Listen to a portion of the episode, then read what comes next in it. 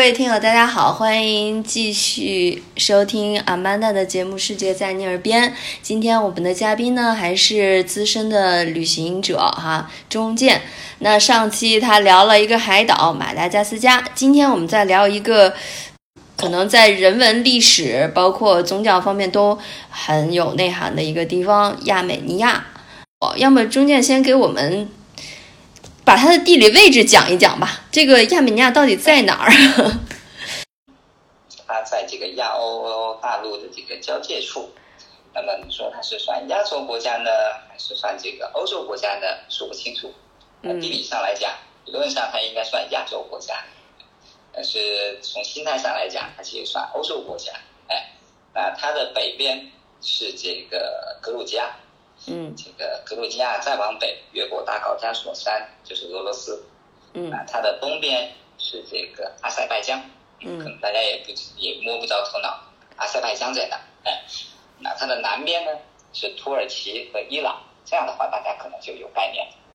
所以说，这个地理位置哈，经常就是决定了这个这个国家的一个命运。呃，比如说，可能像我我们也也经常知道的土耳其，对吧？就是所谓地跨欧亚大陆了。那这个在它的历史上也是波折不断哈。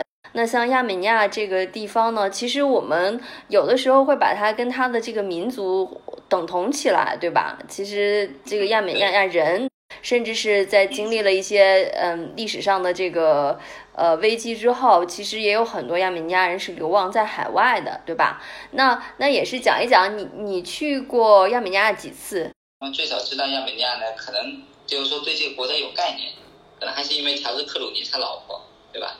乔治克鲁尼娶了一个这个美丽的、这个充满了智慧的这样一个女律师。打的那场官司，他是为他是那个亚美尼亚的这个代代理律师，就是那场官司是跟土耳其打的，关于那场那个 genocide，就是那个那个大屠杀嘛。嗯嗯。那土耳其至今不承认有这个大屠杀。嗯。就从这个事情知道这个亚美尼亚。我们去亚美尼亚呢，可能最震撼的是它的这个教堂的密度。亚美尼亚的那个面积大概在三万平方。公里左右，嗯，没到三万，二二点九，哎，那这是什么概念呢？北京是一点六，也就是说它不到两个北京市那么大，这样一个这个这么小的样国家里，它现在保留的教堂和修道院大概有四千多座，所以说它基本上是全球这个宗教场所密度最高的一一个地方，那就是说至少是之一吧。假如你把梵蒂冈算上的话，也许梵蒂冈的密度会更大一些，因为梵蒂冈小嘛。那而且呢，它是全球第一个把基督教立为国教的国家，公元三百四十一年，也有说三百四十九年的。嗯，那么从它把基督教立为国教开始，从公元公元四世纪到现在，到今到到到到二十一世纪，每一个世纪的宗教遗址都是都有。就说你都能找到，这它有一个非常完整的链条，所以说有一个非常明确的时间的序列。那这个有没有一个经典的路线呢？就是比如说它最大或者最壮观的这一个，我去看。嗯，其实你如果去找的话，在网上随便搜，用 Google 随便搜一下，你就能找到这个。比如说你输入亚美尼亚最漂亮的十个教堂，亚美尼亚最漂亮的十五个教堂，嗯，哎，都不能看你。就能很容易的去获得这个列表，那么你会发现，你基本上就会有一个非常清晰的这样一个了解了。但是往往是你看了之后，发现还远远不够，可能会有很多的这个勾连，就是说这个教堂上提到的一些点，可能又勾连到这个名单以外的另外一个点，看的越看越多，越看越多，就这样。那么假如说我们一定要，就说你要给我一个列表，先看哪个，再看哪个，那 OK，这个其实也是可以做到的。因为去亚美尼亚有几种方式嘛，嗯，第一个是你坐飞机然后飞他们首都，但是因为也没有中国也没有直航，你你也还是得从这个格鲁吉亚的那个第比利斯，呃，这样转过去。那么现在到了第比利斯呢，一般我们也不建议人直接飞过去了，因为那个那个航班老是晚点，哦，不靠不是不靠谱，所以一般也还是从对从第比利斯那个呃坐车直接坐过去。包个车直接就过去了。那么因为亚美尼亚也是那个落地签，需要在边境的时候这个办一下手续，大概是七美金吧。主要是他们那个签证也很有意思，不是机打的，还是手写的，还挺有意思的。哦，签签证官员的那个字字还特别漂亮，嗯，在这让这个护照变得非常的好看。既然不是机打的，就要练出一种有个性的那个印刷花体字。没错，那个他给你贴上那个那个签证纸，然后在上面写时间，写这个这个进出入的这个次数，然后签上自己的名字，很漂亮。然后他这个我们还碰过这个签证官，这个一边在那写着，然后因为我们是十十来个人嘛，然后这个助手还给他端上一杯咖啡，一边喝咖啡慢慢喝慢慢写，就这样。签签售，有一种大作家大文豪签售的感觉，是吧？没错没错，就是假如是这样走的话，首先越过这个边境，那么就会到这个第一个这个世界文化遗产的这个这个点。叫哈赫巴特、和萨纳黑这两个地方，嗯，这两个建筑群呢，分别是有一对父子来来来来建，嗯，那么呃呃，他们的特点呢是，他们曾经是这一片地区以前的这个文化传播的中心，就是我们经常说中世纪这个是这个很很阴暗的，普通人是没有办法受教育的，知识的生产和传播都是在这个宗教场所里面，对吧？嗯，这个这个一般的这个说法我们是知道的，可是。那具体指的是什么呢？它怎样传播呢？它怎样生产呢？呃，它又怎样保留呢？对吧？在这个地方你能够看得到，它有那种类似于教室的地方，像我们的这样，就是就像我们的一个走廊，然后走廊的两边呢，就有这个像佛龛一样的地方，有凹进去的地方，就是呃，小学生坐在上面，然后老师呢就在中间的过道上一边来回走，一边走一边讲，然后他还会。每次他会拉一个学生下来，挽着让学生挽着他的手，然后一边走一边讲，一边走一边讲。其他小学生呢就拿着笔，慢慢的手写记，然后在那讨论。那然后就是你在那可以看到这个教堂里的图书馆，啊，因为这个呃一些中世纪它它那个它那个没有纸嘛，它所有的这些东西它都写在这个羊皮卷上。对吧？嗯，羊皮卷久了之后呢，它就容易变脆，对吧？那水分这个流失太厉害，它容易脆。那怎么去保存它们呢？就把这个羊皮卷起来，做成这个羊皮卷，就卷卷成卷成一桶一桶的，然后把它放到这个地底下，那么在地上挖出很多的坑，放进放了那个陶罐，然后把羊皮卷放在里面，把口封住。这样的话呢，一方面是通过这个地里的这个这个潮气让它保湿。嗯那另一个呢，就是这个也方便这个羊羊皮卷，也方便跑的时候揣走，因为这个地方的这个战争和冲突啊实在是太频繁了。往南走，往南走呢，一般我们就直接到了它的那个首都，它首都叫这耶瑞万，它周边就有几个点可以去。那它的北边有另外一个世界文化遗产，那个叫哥哈哥哥哥赫，叫有一个这个教堂，很值得去看。那么它里面是藏着传说，这个耶稣被判判死了之后，他不是在这个耶路撒冷的那个 Via Dolorosa 那个普普路上走嘛，对吧？嗯，然后会有这个罗马人会拿这个士兵会拿这个长矛去戳他嘛，对吧？嗯，据说那根长矛上的那个就是那个矛头，后来是被这个带回了亚美尼亚，藏就藏在这里。哎，但是我没有见过那个矛头，因为那个那个。原物已经被这个收藏在这个博物馆当中了。那么我去了几次都没有没没有看到，嗯。但是它字面的意思就是矛头，就是说这个地方是藏的那那只矛头的地方。那这是一个地方，哥哈。还有一个叫这个加尼，嗯，加尼神庙。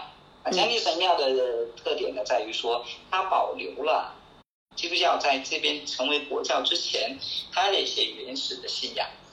就它本身不是一个基督教的遗址，它是一个那拜火教的一个遗遗址。就说这个亚美尼亚曾经被波斯征服嘛，所以他信一个曾经有一段时间他是信这个拜火教的。而拜火教遗址的旁边呢，有这个基督教的遗址，就说基督教教堂，但是上面的这个建筑已经焚毁了，只剩下这个地基。嗯，那么在这个教堂旁边呢，有这个行宫，就说世俗这个领主，他们当时是在这个地方，因为国王的姐姐是信。那个那个什么信这个拜火教的，所以在那旁边曾经建有这个行宫，嗯那是罗马罗马时期的这个行宫。那么行宫旁边呢有这个浴场，那所有这个罗马遗迹旁边是很容易发现浴场，对吧？嗯，看戏泡澡是人生两大重要的事件，是吧？对，没错，没错。所以在这个地方，它的看点就是说，你看它有这个宗教呃宗教的这个连续性，以及这个宗教和世俗的一个杂糅，不只是这样。冈里呢建在一个悬崖上，那悬崖的下面呢就是那就是那有自然景观，就是那种火山爆发之后不是形成那种呃典型的那个六棱柱形的那种石。那个像石林一样的嘛，嗯，在国内在这在在腾冲也能看到，那像更有名的像爱尔兰的那个巨人之路，对吧？那上面也就也都是这种火山爆发之后形成的六棱柱这种石柱，在那个地方也是可以看得到的。而咖喱神庙里面，它地上铺的这些石头，你仔细看的话，它就是六棱柱形，它就是把这些石柱拿下来之后，把它切成一小块一小块，然后来呃呃铺地。首都再往东走，那还有两个点是。一定要去看的，呃，一个叫那个兹万诺兹万诺兹，然后还有一个叫埃奇米亚金埃埃奇米亚金嘛，嗯，这个在这两个点在那个单的攻略上也都能看得到。埃奇米亚金它的重要性在于它是亚美尼亚这个基督教大主教所在地，基督教变成亚美尼亚这个国教，呃，跟这就就跟这个进程紧密相关的一个人叫格。格里高利，就格里高利吧，嗯、这个人，他他成为亚美尼亚，就他把它变成国教，然后成为亚美尼亚第一任大主教之后呢，他就要建一个主叫这个主座教堂，对吧？嗯，建一个主座教堂，都是建在这个地方。那 H 米亚金的旁边的那个兹万诺兹呢，是一个七世纪建的，比较比较创新的一个事情，就是他要建起一座足以它的辉煌程度足以去挑战这个 H 米亚金的这样一个。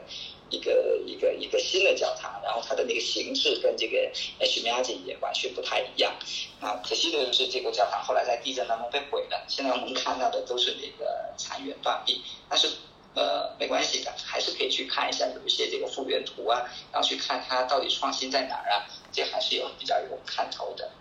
那么从阿里温离开阿里温之后呢，往了东南方向走，那。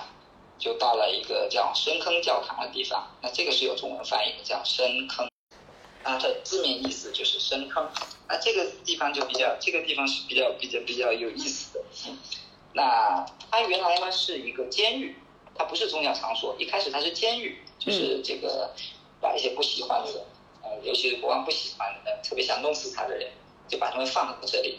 他在地上挖一个坑，挖下去大概十多米，然后把人扔下去。让他这个自然死去，哎，天呐！这这就，嗯啊，传说还会投入一些毒蛇、毒蝎啊之类的，哎，就这样一个，那边有很多的坑。